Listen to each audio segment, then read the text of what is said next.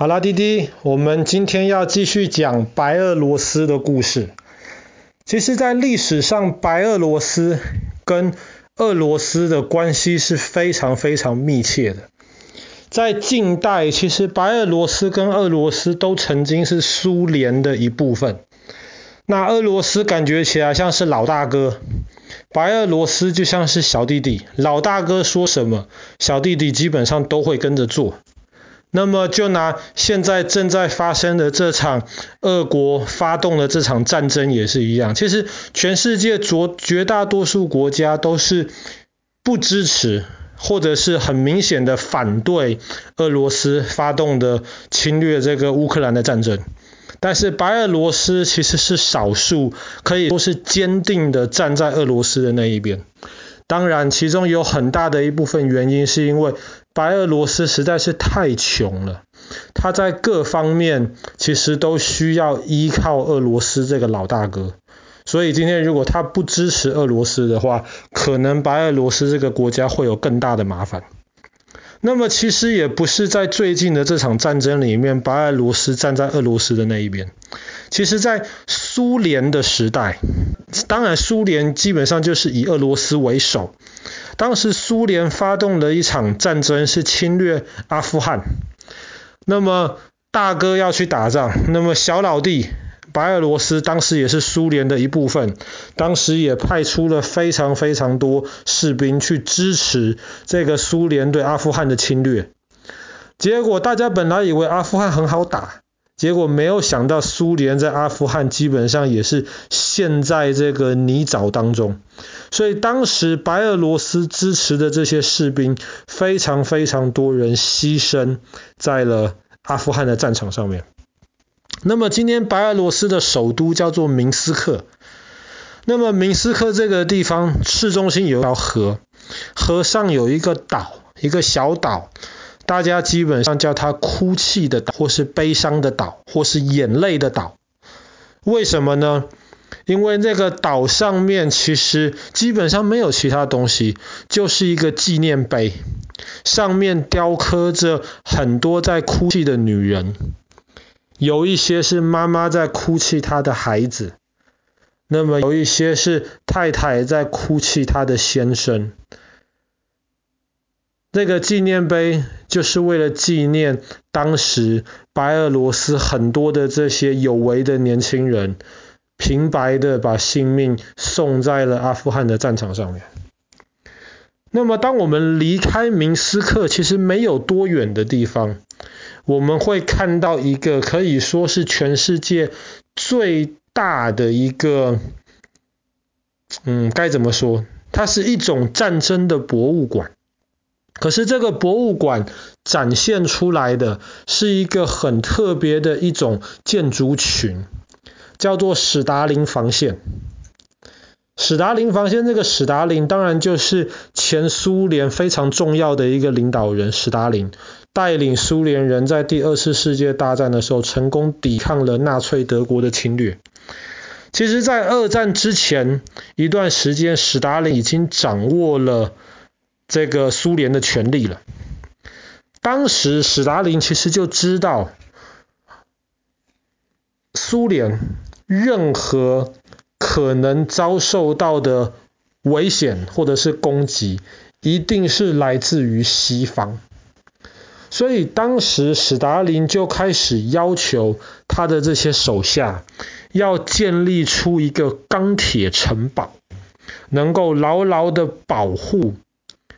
这个苏联的西方，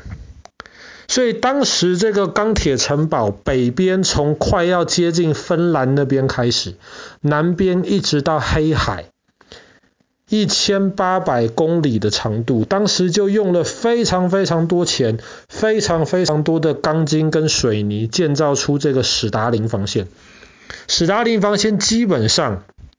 就是非常多的壕沟、铁丝网，然后每隔一段距离就会有一些碉堡，然后这些碉堡里面、壕沟里面基本上都配备了武器。当时史达林的想法就是，如果西方有国家要跟苏联宣战，宣布我要去攻打你苏联啦，他们宣战之后，他们一定需要一些时间来移动、来准备他们的士兵，还有爸爸之前讲到的，要准备他们的这些补给。那么就在这个时候呢，史达林防线就可以派上用场了。苏联的士兵就可以赶快的到史达林防线里面去，躲在壕沟里面，躲在碉堡里面。然后当敌人准备好了攻击过来的时候，苏联的部队也准备好了，他们就可以透过史达林防线来防守，来拖住敌人的进攻。其实他们当时没有想到完完全全把敌人挡在史达林防线外面，只是想说用它来延缓敌人的进攻而已。其实这个想法在当时是没有错的。可是，在第二次世界大战刚开始没有多久，几个礼拜之内，纳粹德国就解决掉了波兰。那个时候，纳粹德国还没有准备好要跟苏联打仗。所以那个时候，希特勒就跟史达林有一个秘密的同盟，就说不如就这样子吧，我们从波兰中间把波兰切一半，西边归德国，东边就归你苏联，然后我不攻打你，你不攻打我。这个事情在当时其他人都不知道，就是苏联跟德国知道。史达林一听了，太好了，就这样子马上答应了德国。他那个时候就把苏联东边，还有这个立陶宛啊、拉脱维亚、爱沙尼亚这些波罗的海的小国家全部都占领下来了。这个我们之前讲波罗的海这些小国家的时候讲到过这段历史。那么既然苏联得到了波兰的土地，那么史达林防线似乎就不是那么重要了，因为他们可以在离苏联本土更远的地方。他们可以直接在波兰那边防守，所以当时他们就决定建立另一条在波兰那边的防线，叫做莫洛托夫防线。莫洛托夫防线基本上的目的就是把敌人挡在外面。可是建造莫洛托夫防线的时候，他们就觉得史达林防线好像现在没有那么重要了。当时的苏联士兵就没有好好的维护这个史达林防线。结果到了一九四一年，希特勒忽然对苏联宣战的时候，莫洛托夫防线还没有盖好，史达林防线已经荒废掉了。那是一个非常非常糟糕的一个情况，而且当时德国人用了一种新的打仗的方法，叫做闪电战。他就不像苏联人当初想到的，他们会慢慢的先宣战，再慢慢移动自己的士兵，再慢慢的到前线去。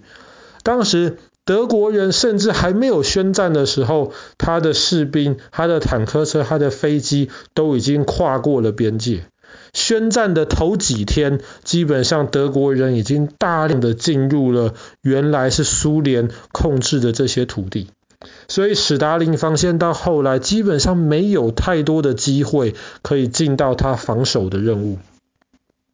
当时士兵匆匆忙忙的进到史达林防线里面，可是没有几天，这条防线基本上本来应是钢铁城堡的，几天之内就被德国人攻破过去了。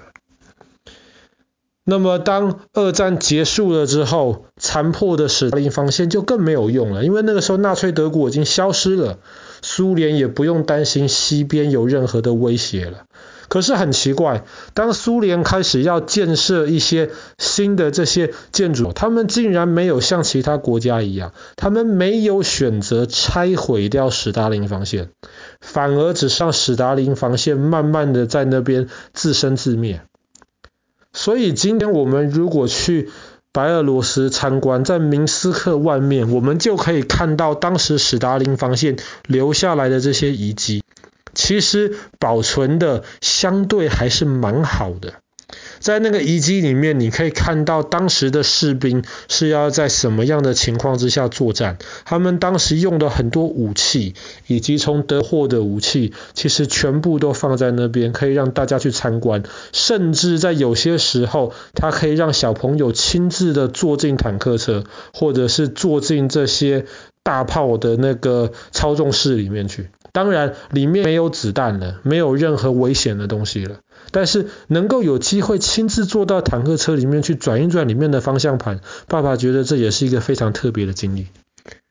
好啦，那么我们今天的故事就讲到这边，白俄罗斯明斯克的这个史达林防线。